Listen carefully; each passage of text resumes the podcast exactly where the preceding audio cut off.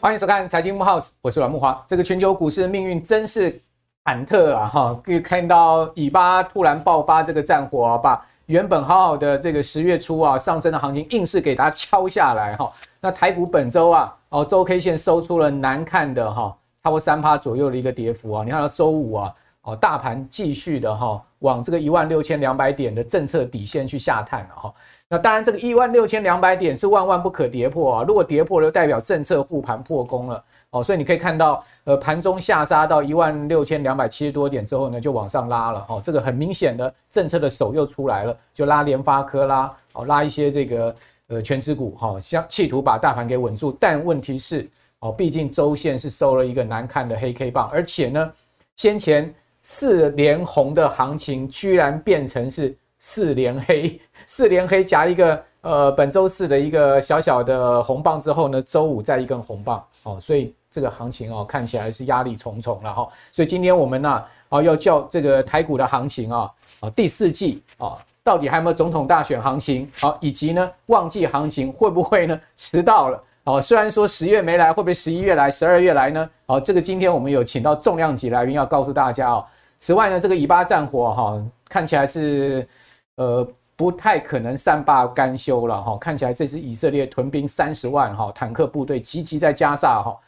如果不进攻的话，那是不是被全世界看成是懦夫呢？好，所以后面呢，恐怕这个以巴战火对全世界的经济金融影响还有很深刻的这个变化哈。这等一下我们也会一并来请教来宾。之外，你可以看到金价。哦，已经直逼两千块美金一盎司了哈，从低点的一千八直接弹升了将近快两百块美金一盎司，这就告诉你这个风险指标在上升。此外，美债殖率啊，哦，居然创了十七年的新高。原本说好的以巴战火呢，可以浇熄美债殖率的怒火，但没有想到这两把火现在同时烧起来，也就是以巴战火的怒火继续烧之外呢。美债殖率下了一段之后呢，又往上弹升，三十年期的美债殖率已经突破五趴了。好，另外我看到十年期美债殖率也接近到五趴，哇，这个可以讲说是已经达到了联准会哈，现在目前政策利率相当的水准了。那后续还会再升吗？真如市场所预料的会升到六趴吗？哇，这一连串的哈，涉及到全球总金、金融市场啊，这个地缘政治风险，乃至于台股行情。这么复杂的问题啊，我们今天当然要请到两位哈大师级的重量级来宾来跟大家做沙盘推演。好，这个小弟啊实在没有这个能力啊，来帮大家做完整的沙盘推演，所以我们请到了吴家龙先生，家龙兄你好。啊，木华兄好，啊，杜老师好，各位观众大家好。好，那另外呢，当然就是股市老先觉杜老师，好，杜金龙大哥你好。木华兄，吴博士大家好。好，这个两大名师集集中在今天这集，各位就知道事态严重了，不然我们不会把两大名师同样一起搬出来哈。所以先来这个要请教嘉龙兄啊，最近美国联准会一直在讲这个期限溢价的问题哈，说这个期限溢价哈促使了这个长债殖利率上升哦，啊这样的情况之下呢，其实联准会啊啊似乎没有必要再升息了哈。不过我们可以看到，哈，在本周四，哈，那美国联准会主席鲍威尔，哈，在纽约的谈话，哈，虽然开场的时候被这个环保人士给打断了，抗议打断，但呢，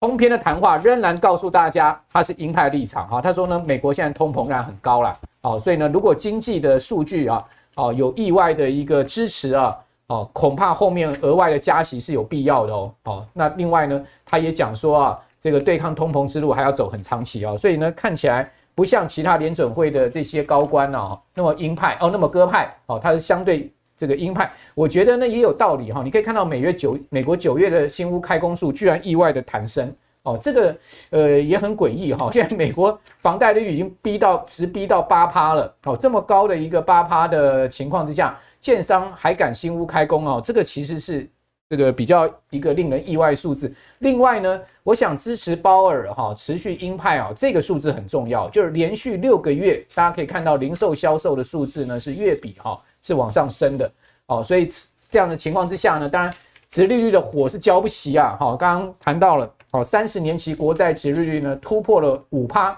哦，更不要讲两年期国债殖利率已经上到五点二了。十年期国债殖利率几乎啊要突破五趴了，已经来到四点九多了。哇，这个美债殖率啊这样的上升啊，是让市场捏把冷汗了哈。因为呢，这个殖率上升代表国债价格的持续下跌，再加上最近美国财政部标售哈这个国债哈标出的情况都很不理想，哦，这个投标倍数哈都显示需求疲弱啊，那这样的状况之下呢，当然大家就讲说会不会是这个期限溢价哦所造成的问题？什么叫期限溢价啊？这个就要请教嘉龙兄。我们可以看到这个 ACN 哦，这个期限溢价的模型也的确啊从零以上啊。上升到现在目前呢，这个百分之零点三哦，几乎已经上升了有七十个基点之多了。所以期限溢价呢，变成是联准会这一连串的高官转鸽派的主要原因，都在谈期限溢价。这边就要先请教您了。好，这个所谓 term premium，好，这个期限溢价到底是什么？为什么呃联准会的官员集体转割，会是因为期限溢价这个因素呢？哎，现在所谓市场上新的论论述是说。因为期限溢价的走高，对，啊，所谓的期限溢价走高，那么可能带来驱动了长期公债，就是比如说十年期公债殖利率的走高，嗯嗯，那么这样的情况会产生紧缩性、紧缩效果，嗯，使得联总会这个继续升息的必要性或紧迫性有所下降，对，他没有说他不升息了啊。他没有说，甚至于他没，他也没说要降息这些，他只是说升息的必要性跟紧迫性有所降低。嗯，然后这样的话，市场干脆这个再把它渲染一下啊，这个来做一点文章啊。那么我现在先解释一下，所谓期限溢价，它其实是我们早期讲风水的。哎，风险贴水，风险贴水。啊，就是说 premium，哎，它是一个所谓 premium 溢价或贴水，嗯，就是说你要求投资人要求额外的补偿，哦，为什么呢？因为他觉得，比如说不确定性上升，风险上升，他要求额外的补偿，这叫风险贴水，对，或者风险溢价都可以哈，溢价或贴水都是中文翻译，对，英文都是 premium，对，那这里的所谓期限呢，是指。长期公债或跟短期公债之间来做比较，嗯，那理论上长期公债因为持有的期限比较长，它面对的不确定性或者风险比较高多嘛，哈，所以通常长端长端的利率会比短端的利率高，因为它承担的风险比较多嘛，期间比较长，合理啊，对。然后那我们现如果这个反过来的话，我们就是俗称的利率倒挂，对。那我们过去这一阵子的话，都处在利率倒挂，哦，现在有所缩小，嗯，好，那么长端利率会比短端利率来得低，这件事情我们先说明一下，嗯，就是说短端利率哈，比如说两年期，哎，两年期或者更短一点的哈，那这个利率或者值利率报酬率哈，拿来跟十年期的来比较，那为什么长端的反而低？有一个理有一个解有一个解释哈，是说我认为。投资人认为这个短期利率的走高是暂时性，嗯，什么意思呢？就是说联总会动的政策利率，官方控制的那个利率叫做基准利率，短期利率，它跟短期公债或者国库券的替代性很高，对，所以政策利率一动，马上拉动的就是短端的利率，是。啊，因为他们替代性很高，对，这个马上就拉起来。但是如果投资人觉得这个短端利率的上升是短期行为，嗯，短期现象，将来会降下来，嗯，那么长端利率就要考虑到这些平均趋势啊，哈，所以长端利率就不用像短端利率升那么高，嗯，这是一个可能性，就是对利率的预期，嗯，然后现在我们看到的就是。之前联准会的升息，短端利率一直拉高，结果长端利率没有跟上来。没错，现在是长端利率跟上来，为什么？长端利率终于开始，我们比喻一下吧，认错。现在市场开始认错，重新定价，就是说原来不相信联准会的利率敢升那么高，敢撑那么久，现在发现哎不对，所以这个叫做认错行情，市场。不是不犯错，只是他认错比你想象的快。嗯，我们都说市场永远是对的，好像还有人顾客永远是对的，这个不对啊。就是说顾客也有犯错的时候，市场也有犯错的时候，但是他一发现他犯错的时候，他修正的比你快。对，那现在是市市场发现原来短期利率的上升，尤其是基准利率的上升，不是短期现现象，也就是说现在市场终于发现利率可能在高点。啊，会升得更高，然后在高点维持更久。联总会一直在讲这件事情，然后之前金融市场一直唱衰，跟联总会对着干。一开始说升息速度会放慢，嗯，现在来来说哦，明年就要降息，今年下半年就要降息。你你想想看，之前去年下半年就在说今年的话会会降息，诶，尤其是下半年的时候，四次会议都会四次降息，一直在唱这种论调啊，这歌声嘹亮哈，歌派的声音，就华尔街了，哎，对，就是金，反正就金融圈嘛，哈。然后我当时应该有在你这个节目上也提过，就是有很多金融机构，它的公债投资部位是亏损的，无亏啊，上面是，所以呢，他现在很想要多赚一点来弥补，然后呢，要找接盘侠，所以呢，他一直要投资人去买公债的 ETF，公债的一些金融产品。可是我那时候说，至少几个月前以来都是一样，升息还没到尾声嘛。我我们国内有很多专家也是在讲，升息接近尾声，可以考虑买公债了，因为利率要降下来，公债价格会走压走高。啊，现在哎不对了，你看现在那个所谓那个期限溢价哈，我们再解释一下。好，这个图告诉你长端的公债利率。哦，它其实是短端的话，再加上期限溢价。是的。那短端的部分再把它拆解成两块，一个是预期的通膨，对，另外一个是预期的实质利率。啊，那预期的通膨的话，大大家现在应该看到油价可能蠢蠢欲动啊，因为中东战争的关系还是怎么样。然后呢，另外的话，工资也没有降降下来，工资的降幅还还还不能令人满意，还在百分之四以上啊。这个，然后呢，这个我们现在看到的是实质利率哈，如果经济前景看好，实质利率是走高还走低？走高。嗯，再来，财政部赤字扩大了，公债发行量增加的话，实质利率也会走高，也会受到影响。然后最后才是这个期限溢价，就是说不确定性跟风险，使得投资人要求更高的报酬率来补补贴这一块啊，就是俗称的风险贴水的概念。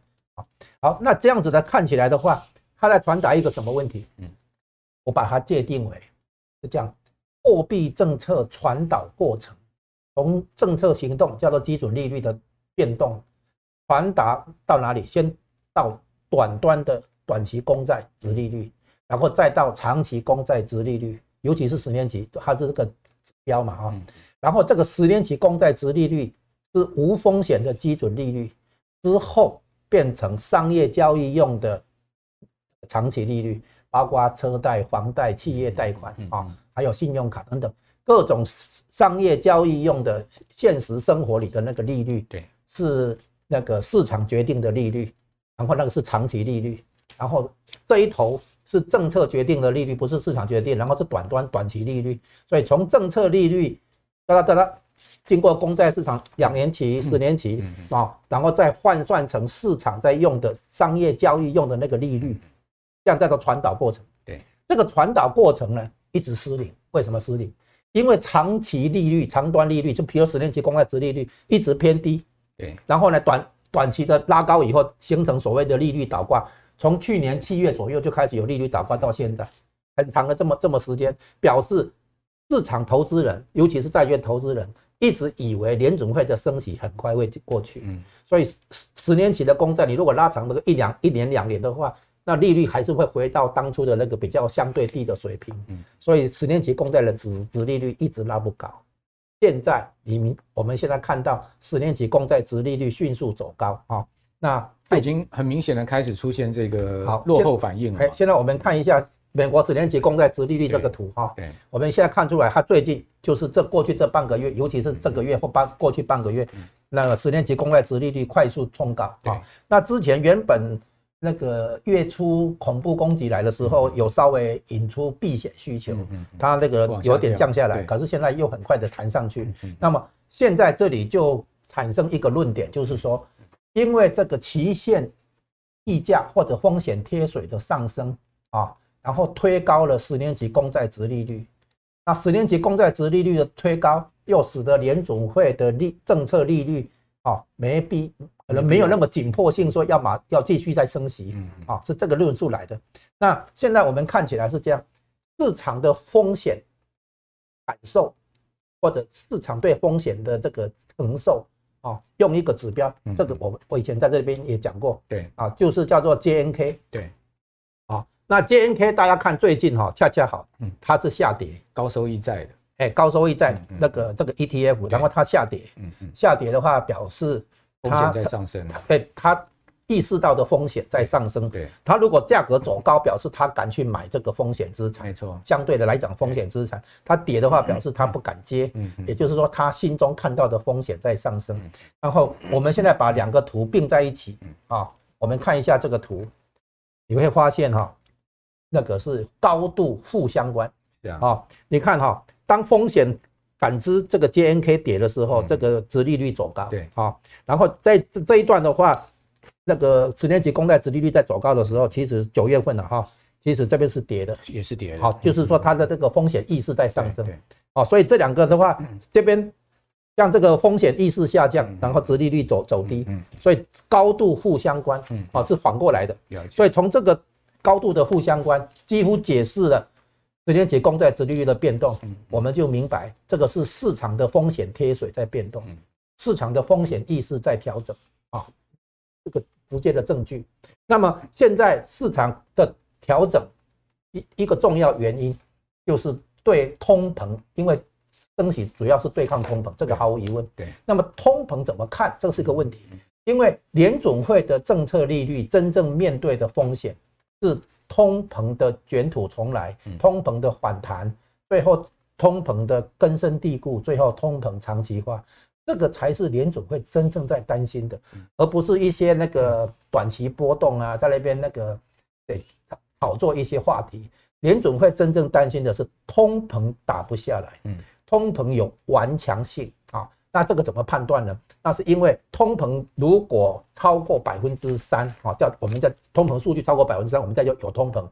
通膨数据超过百分之五的话，至少超过百分之六以上的时候，那就确定这是高通膨。高通膨的时候，通膨非常顽强，根本不容易打下来。那目前的金融圈里面，许多的经济学家或者分析师没有这个想法，他们以为这个东西就是短期波动，可能两三年就会下来的。结果现在大家都明白。现在可能把理由推给中东战争，让油价走高了。但是其实没有中东战争以前，其实是一样一样。哎，对，因为一个关键数据当然就是工资嘛，工资来自就业市场。你看最近你刚才提到一些就业，呃，这个实体经济数据，包括零售，包括这个房地产啊，还有包括这个就业市场的数据，这些实体经济的数据都让你看看看到的美国经济是强的啊。现在根本没有衰退的那个影子，现在都不敢不都不敢讲什么软着陆，现在都。根本没有着陆，嗯，不着陆，哎，根本没有着陆。现在实体经济算强的呢，这这样的实体经济，你绝对不能说它，嗯，这个这个它不好看。实体经济很强，问题是出在说已经升息升到百分之五点二五，对不对？到五点零，嗯嗯，实体经济还这么强，你知道为什么吗？嗯，因为有，诶，联总会是要把实体经济降温。有人在添柴火，让它升温。财政部对，财政部在发钱。对，财政部 在发钱，就是所以联准会要先把隔壁的那个兄弟财政部的作用先抵消掉，才会产生纯粹的紧缩。但问题那个老太太也不好对付啊。财政部。就是联总会希望透过货币紧缩来为实体经济降温，好，这个大家可以了解，因为对抗通膨要。美国也要选举，当然要。然后呢，财政部这边呢，就是就是透过基础建设投资、家庭补助、什么绿色能源政策一大堆，等于是为总总需求增温啊，注入这个力、这个力资金跟力量。那所以我才说货币政策的紧缩效果，首先要把财政部的宽松效果去把它抵消掉啊，然后后面才是纯真正的紧缩来嘛。明年十一月要举行总统大选，你你你千万千千万不要以为他们为了选举什么事都看得出来，好，不至于哈。因为你想想看吧，两千年有没有总统大选？有啊，啊，结果两千年不是网络泡沫破掉吗？两千零八年有没有总统大选？有啊。结果呢？金融海啸啊，股市不是大跌。哎呦，你不会预告明年又有一个黑天鹅吧？那有可能啊，不是，这是发生过的事情啊。OK，这这是发生，你千你千万不要以为总统大选年的话，这些政客会卖力炒作。我告诉你，如果政政客真的因为政治理由就让他有动机去拉抬行情的话，那任何时候他都马上想这样做。OK，好，好，所以所以我们现在讲回来是这样哈，就是说金融市场终于意识到通膨的顽强性。以至于联准会的利率会更高跟更久，好，那本来是说升息速度放慢，为什么呢？我们先解释一下，所所以有三个，一个是更慢、更高、更久，简称慢高久啊。然后那个更慢的原因是因为利率升，基准利率升过百分之五之后，一定要放慢，但是不等于它就不升了啊，它将来会朝百分之六以上推进。但是这个过了百分之五以后，为什么？第一个，我们往前推，金融海啸的时候，那个时候基准利率是多少？百分之五点二五，百分之五点二五的利基准利率把房地产泡沫戳破。再往前推，网络泡沫那个时候，你知道基准利率是多少？百分之六点五。所以呢，过了百分之五点二五以后，到百分之六点五这一间这个区间的话，联准会非常小心，因为进入升息的深水区了，嗯，非常小心，谨慎行事。因为过去两次泡沫破掉的利率就是在这个地带，百分之五点二五到百分之六点五这个区间啊。我再强调一次，就说这这两个利率水平过去造成过去两次泡沫破灭极限的地带，然后进入经济衰退 啊，就这样来。所以联总会进。跨过百分之五以后就开始慢慢的放慢，但不等于它不升息，所以一从升息的速度哈，从一一次升一码，一次会议哈升一码，升两码，升三码，然后升完三码以后开始变成升两码，然后升一码，然后现在是什么？现在是两次会议升一码，对，接下接下来可能说不定三次会议升一码，有没有升息？还在升息，但是呢升息速度变慢，因为它没有像我们台湾哈。升半码这种事情，所以它变成两次升一码，这样也是在放慢速速度。为什么要放慢速度？再讲一遍，因为利率现在已经进入所谓的深水区哦，就是五点二五到六点五这个区间，曾经造成两次泡沫的破灭啊，所以联准会为了金融稳定啊，它不能只是。不能为了对要追求物价稳定去伤害金融稳定啊，所以他尽量在金融稳定的情况下，就是泡沫没有破掉的情况下，去为实体经济降温。所以整天就是说，他政策行动没有那么那么快速的升息的速度，可是嘴巴里一定是鹰派鹰派鹰派这样子啊。现在终于金融市场开始承认以前的判看法有点。跟不上来，现在开始跟上来。OK，那跟上来的结果表现成说，所谓的风险贴水在上升啊。那如果我们现在看一下，诶 CPI，以 CPI 来讲，核心 CPI 啊，你看还在百分之四以上，对，有下跌，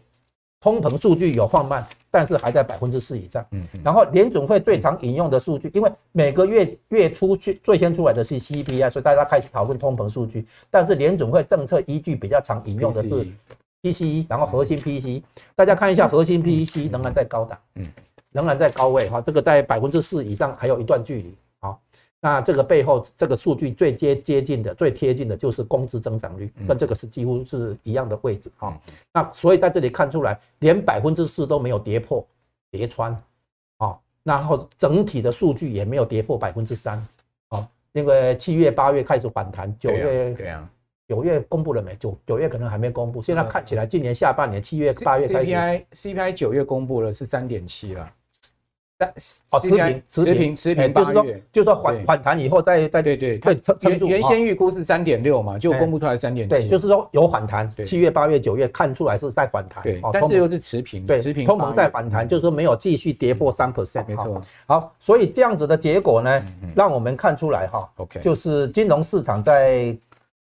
更新他对利率前景的看法，然后承认说这个通膨的顽强性开始慢慢的意识到，然后意识到说联准会为什么会那个在升息这边还没有松口，哦，它是放慢升息速度，但是呢还维持升息这个方向，还没有宣布说好了升息升到这里了够了啊，高点到了还没有。他还在讲说还有可能再升息个一次之类的。那么现在因为地缘政治风险可能会打乱这些步骤，但是回过来我们还是要看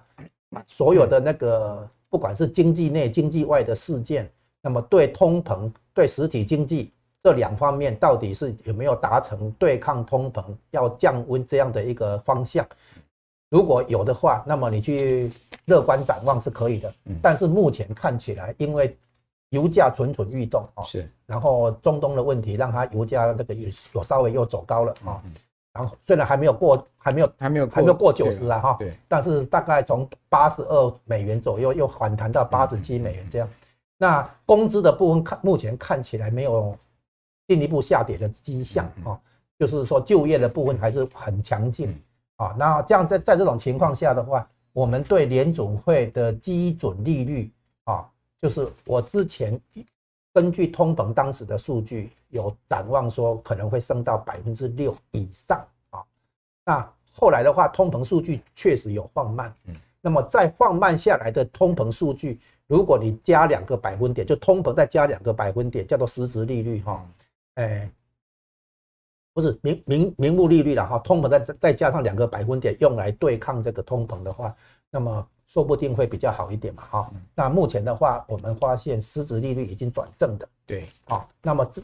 理论上它会产生紧缩效果，但是呢，诚如我们刚才讲的，就是有其他因素把实体经济给撑住，然后没有真正降温，所以呢，联总会不得不继续保持鹰派的声音，它只是说升息的紧迫性或必要性有所降低，也就是说，嗯，本来两次。利率会议升鹰嘛，现在可能可以三次或四次才升鹰嘛。啊，升息速度虽然放慢，但是用缓慢的步伐来升高利率。啊，那这样子的话是也是货币政策实验，这也是一个实验，就跟那个量化宽松是实验一样。因为这样的缓慢的升息，哈，坦白讲不足以改变金融市场的。预期心理，你你升的太慢哈，改变不了预期心理。可是利率水平一步步的拉拉高的话，最后还是会打压到利率敏感部门，就两个部门，就是房地产跟汽车。嗯，那这两个耐久财部门哈，将来还是会承受压力。OK，那现在的话看起来，大家在等于说金融圈在把原来的预期的误判在做修正。OK，然后把它理由说成是极限溢价或者风险贴水的走高。OK，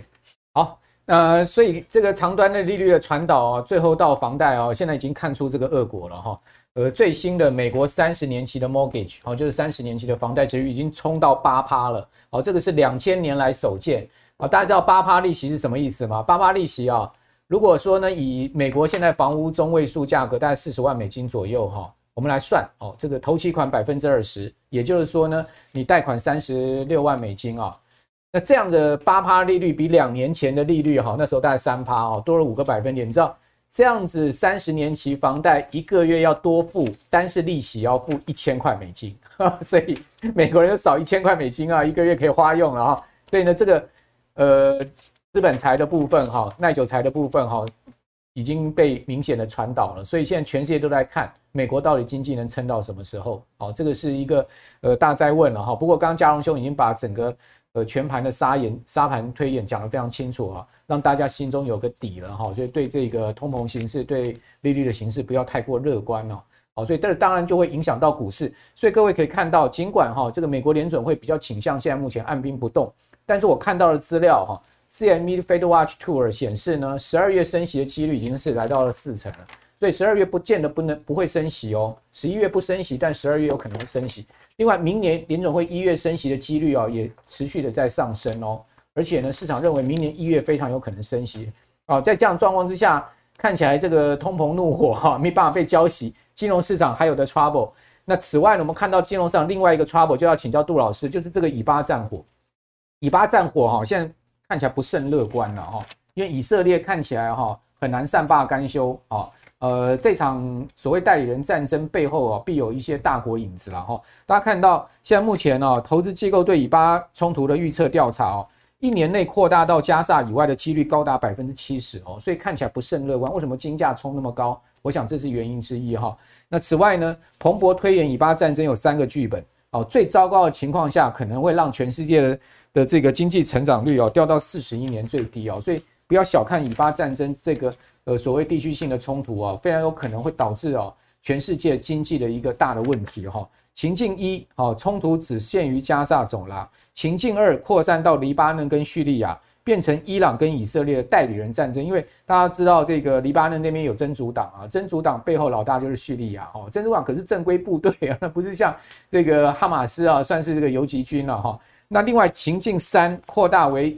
以色列跟伊朗这个两个世仇之间的战争，哇，那这个就不得了了哈！这个不得了的情况下，会让全界经济成长率大降。好，所以在这样的状况下，台股这个礼拜啊，打回一万六千两百点的政策底线，这边就要赶快请教杜老师了。这个杜老师，一万六千两百点守得住吗？会不会在这个地方又是一个买点？然后呢，再有机会回到这个季线一万六千八百点，甚至呢？呃大家期待的一万七重新来临，会不会这个所谓的第四季旺季行情、总统大选行情延后到十一月发动呢？诶、欸，我先讲那个吴博士刚才讲的那个风险贴水了哈，对，因为我有做过一个统计资料，台湾股市六十一年来，我们的平均报酬率这个谬了哈，大概二十一帕，对，可是我们诶、欸、这六十一年我们的波动，我们股市把它叫 shake 嘛，啊，大概五十四 percent，啊，所以诶、欸、你二十一减五十四，大概三十三的。叫 risk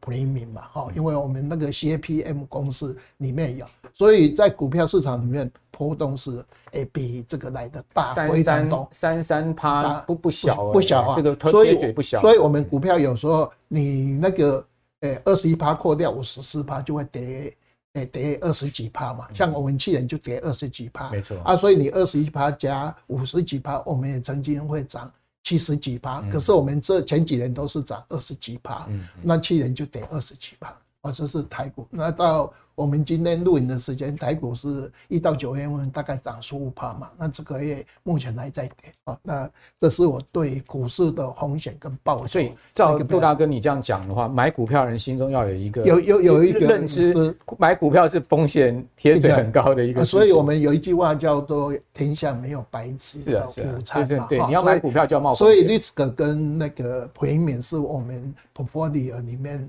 那个。诺贝尔经济得主，当年我写硕士论文的时候，那个马可维兹的硕士论文 CAPM 公司，我就写这个了。所以我对于风险跟报酬，我大概每年都有统计股市汇市债市商品的一个报酬跟风险啊，这是题外话哈。那回到那个，诶，刚才木华兄讲的哈，就是说，诶，本来四 Q 就台股稍微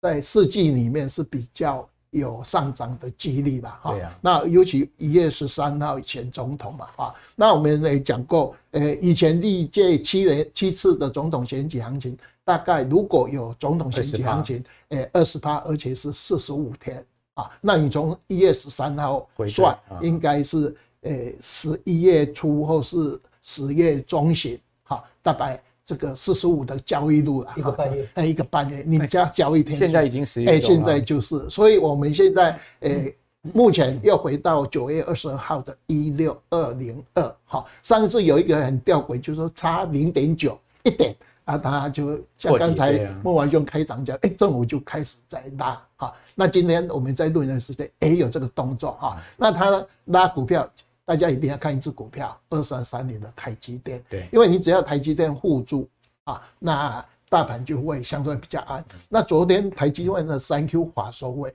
呃，在我的观念呐，这二十八年来，台积电、联电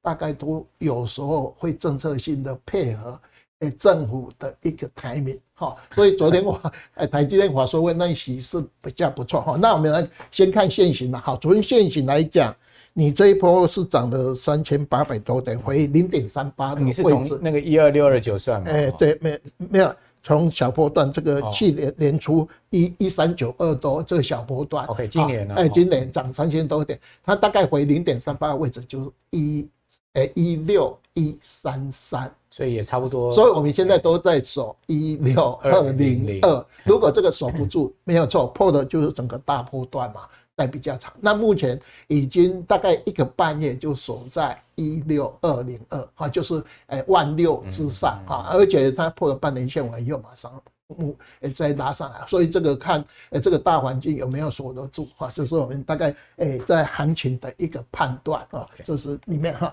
那再来就是说我们讲诶昨天。哎，台积电华说会比一起来的好哈。那我一般来讲，我都会看这个 EPS 的啊，就是说，呃，本来预期三 Q 的 EPS 很多，不管人大、凯基都估大概七点四左右，想不到它八点一四哈。那呃，凯投凯基昨天的研究报告就把四 Q 变成八点一六，那明年的一 Q 是七点三三，再二 Q 就八点三，三 Q 是。十块多，四 Q 是十三块哦，所以倒吃甘蔗，倒吃甘蔗，而且我们股票市场是领先二到五个月的时间。本来很多人预期明年的一 Q 台积电的 EPS 应该要诶大概七块左右，或是七点零一，想不到，因为它三 Q 这个三纳米的关系嘛，哈，把这个毛利率诶这个都提高嘛，所以诶它比预期来好，大概这十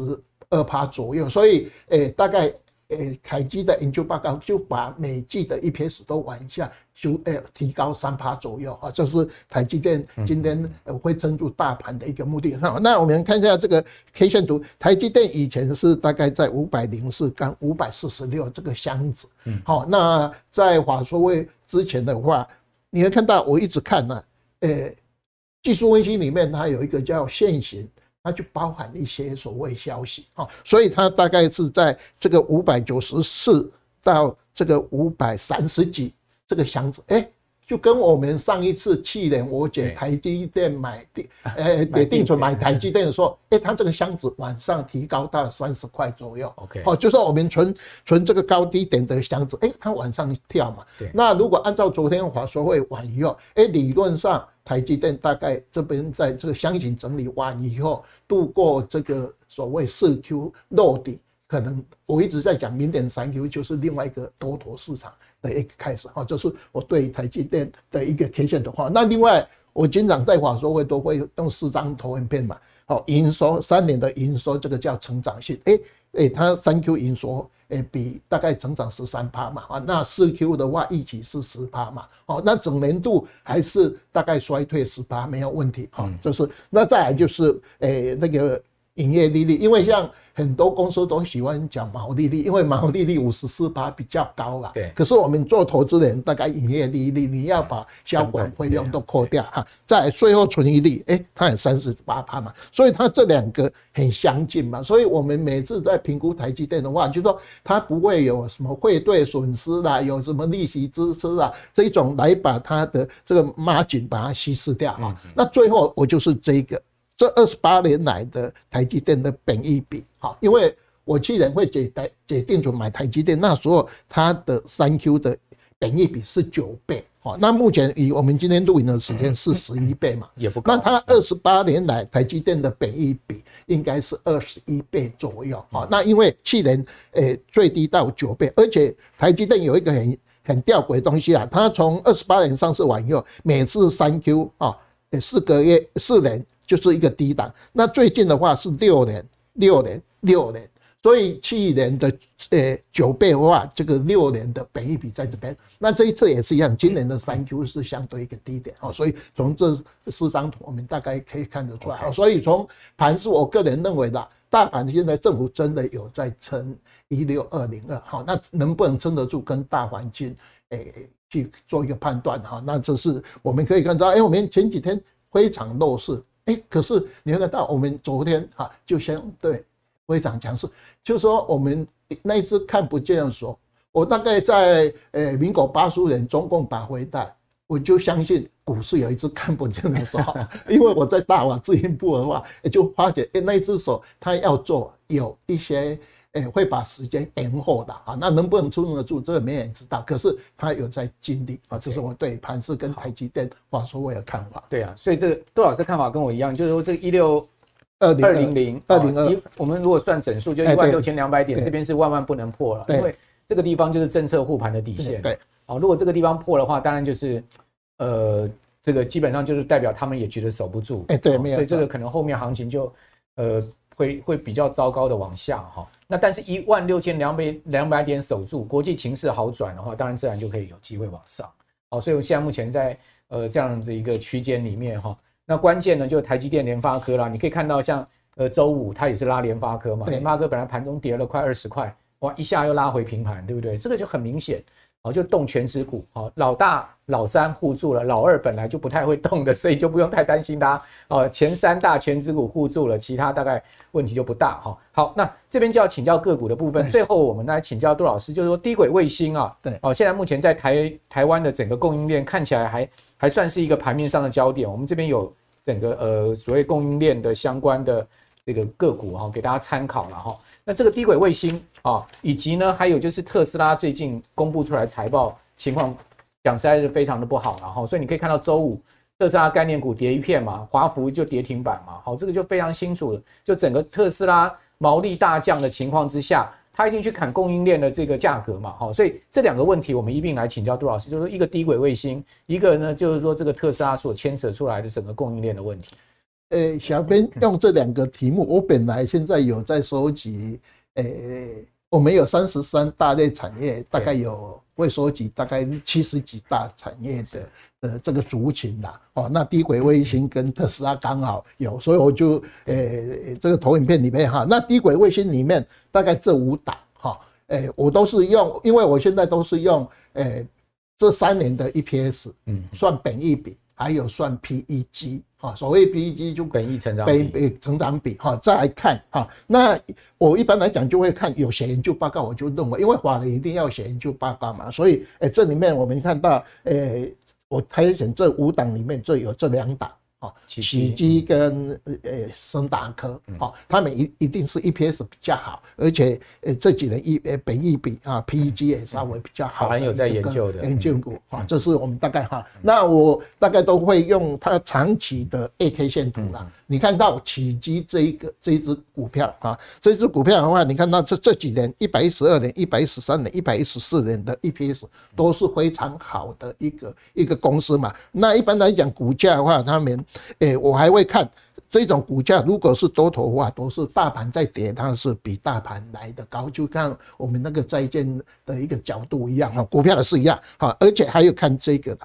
因为你现在热门股的话，像说我们现在光通信最热门嘛，你会看到哎，光通信九月份跟十月份的业绩量都创历史新高，那股价一定会有空间，因为股票一定要有人参与嘛，哦，那你这个价格又上来，那你这个 EPS 都不错，所以虽然说哎，短线有大盘回档，它回档可。是这个在低轨卫星这一支股票哦，奇迹是比较好的一个，而且它也是网通的一个个股，比较可以注意。哎，对，升达科也是其中一支哈。你看到升达科这个角度上来以后，这边做休息嘛，那它这个 EPS 哎做一个修理哈。所以在低轨卫星，如果说有我们国内有比较，呃，除了精工完以后，低轨卫星也是这里面比较夯的一个行业，这两档大家做参考哈。好，那。诶，小编昨天弄了一个诶特斯拉，因为我们知道今天早上特斯拉跌诶得七九趴嘛，九趴快十趴，十趴大家，我们最近台股很可能啊，不是辉达得七九趴，就是特斯拉。那这个东西一跌，台湾哈以下一团股的的的股票都被影响到。像特斯拉的话，我们有一只最强的股票叫做华虎，今天打到跌停，打到跌停板嘛，啊，就说那这个哈，那你看到。因为小编用的东西，我就是把 Tesla 哈，哎，这里面二十几档哈，做非常完整的一个收集哈。那大家只要看到有一百一十三、一百一十四的里面哈，那我们诶找我们我推荐完以后认为比较好的，因为诶在元旦诶凯基前两个礼拜他就有写。诶，车电的零组件哈，那个研究报告写得非常好哈。那里面的话，除了我们传统 AI 这些股票，我们没有推荐完以后，我们就找这几档哈。诶，大家看一下哈，还有刚才讲的华虎哈、智深科哈，还有诶这个联茂哈，那这几档它都有诶，这三年哈一百一十。一一百一十二、一百一十三、一百一十四的 EPS 本一比哈，那我用这个长线的 A K 数来看一下哈。另外，昨天那个红海的科技也有有电动车嘛哈，那电动车的话，虽然说红海一直有电动车，可是它诶没有像我们刚才讲的这个车电的股票那么纯嘛，所以它大概昨天也是小跌嘛哈，跌两块了。跌两块，科技日完之后跌两块，因为我我一直说它一定十一月二十几号哈。总统登记哈，哎，没有的话才会有补涨啦啊！如果一直要选的话，可能到明年十三号，哎，股价都是不是反映基本面啊？就是大概哎这个哈。那在我们刚才讲的，哎，电动车里面最好就是哎比较好的是华五，因为它是转机啊，转机完以后，你看它那个角度有没有？它从以前没有赚钱，或者大赚钱嘛，它已经事先在反映，所以其实它是涨很多了啊。就像说 AI 的那个呃。纬创，纬创有没有先打很多，所以现在再回嘛？那这个这样，它回完又再打。那其实电动车里面，诶、欸，这个特斯拉的股票这一支也是最代表作的一个个股哦，它是最早讲的哈。那再来就是呃，OTC 里面，胡联，胡联，胡连这支股票，因为我我们有时候 OTC 股票大概都也会涨一个一个比较大的一个涨啊，这是胡连里面我认为呃电动车里面还可以。哈。那还有几支哈，这个茂联啊，大家看一下茂联的话，它的 AAG 也都不错，只是它比较平滑。对。啊，就是呃大家好比较牛皮牛皮，还有一个智深科啊，智深科也比较牛皮，所以我挑这四档出来的话，大家可以看得到，哎，如果说哎在呃华孚。跌一段，因为我们现在很多股票，不管 AI 股票，从高点下来都跌大概三成到四成。对哦，你像那个呃，技嘉公布营收非常好，也一样跌嘛。哦，那像呃，广达呃，营收稍微不好，也是跌嘛。所以，我们这个电动车的股票也是大概会回。那你我们看一下，我们现在大盘就是说，从高点下来大概回了六趴左右嘛。好，那可是很多的我们现在强势股在回的话，哎，钱从。我们这些所谓 AI 股票，它会找新的类股，哦，像现在新的类股就是光通信，好，还有光子，呃，矽光子，还有说，诶，吴博士讲说，如果说两岸关系有的话，我们很多军工的或是低轨卫星，哈，这一部分大家资金也会串来串去，好，这是对于我对于整个类股哈，那个低轨卫星跟呃那个 Tesla 股票大概整理出来这几只股票，大家可以参考。好，那我想。今天经过两位大师的这个推演之后，我想我们观众朋友心中应该稍微有个底了了哈。行情虽然难做哈，但不是代表所有股票都会跌哦。我们在这个困难的行情中匍匐前进哦，还是要找到强于大盘的个股。那市场强于大盘的个股也很好比较，你去看一下你手上的股票哈，它现在目前到底有没有跌破月线嘛？好，有没有跌破季线？如果你现在手上的股票哈，连五日线、十日线都没有跌破，还在月季线之上，哇，那真的是太强了。哦，因为大盘现在目前呢是跌破了半年线，跌破了季线，跌破了十日月线，跌破十日线，跌破五日线嘛。哦，所以就就基准的这个线型架构，你去找你手上的股票，哦，像联发科是不是就相对强，对不对？哦，它守在月季线之上，你就看到说呢，相对强势的股票非常有可能全值股就是政策护盘的标的。那如果是呃非全值股的话，就像杜老师讲的，它应该就是所谓的呃题材面哈，或者说未来成长面。哦，我想在这样的情况之下呢，你至少掌握强势股，比较哦不会吃亏了。那今天非常谢谢嘉荣兄，也谢谢这个杜大哥，好，两位大师来到我们节目中加持啊，让大家在这个艰困的时候呢，至少有一些些的方向哈，可以呃持续的在金融市场哦，在我们整个呃这个投资圈里面哦，可以往前走。好，那我们今天节目就到这边，我是阮慕驊，好，喜欢我们财经慕 House，请记得呢。呃，六日早上准时收看节目之外，把我们节目呢介绍给您更多的好朋友。我们下次见了，拜拜。还有你绝对不能错过的当冲全攻略与存股月月配战。大家好，我是百亿操盘手陈荣华。本次我与轻松投资学院合作，开设了台股投资的全系列操盘课程。课程名称叫百亿操盘手股市独门三堂淘金课，全系列课程分为初中高三种阶段，总共带来八大投资主题。三阶段的课程设计，要让完全不懂投资的小白，到似懂非懂的投资大众，甚至熟悉投资的专业操盘人，每个人都能够选择适合自己程度的课程来学习。而且最棒的是，每一个阶段课程内容中，都会教同学们几招可以直接实战的操作获利方法，让你学习不花冤枉钱啊，学得到也赚得到。首先，初阶淘金课程的设计针对小资族、投资小白，老师将带你破除市面上的投资迷思，并且快速地建立正确的投资观念，教你如何善用市场上的投资工具，找出高胜率的获利攻略，让小资族不用借钱也能运用投资工具，从高价股中赚到钱。接着，中阶淘金课的同学将进阶学习到跳脱散户思维的各种投资攻略与对盘势趋势的判读方法，并教你专业操盘人使用的筹码追踪方式与个股合理股价算法，还有你绝对不能错过的当冲全攻略与存股月月配战法。学习到本阶段的你，投资程度就已经超越市场七十趴的投资人。最终高阶淘金课程将是你成为操盘手的必胜最后一里路。市场上的老师都在教你如何获利，我却要教你如何提损。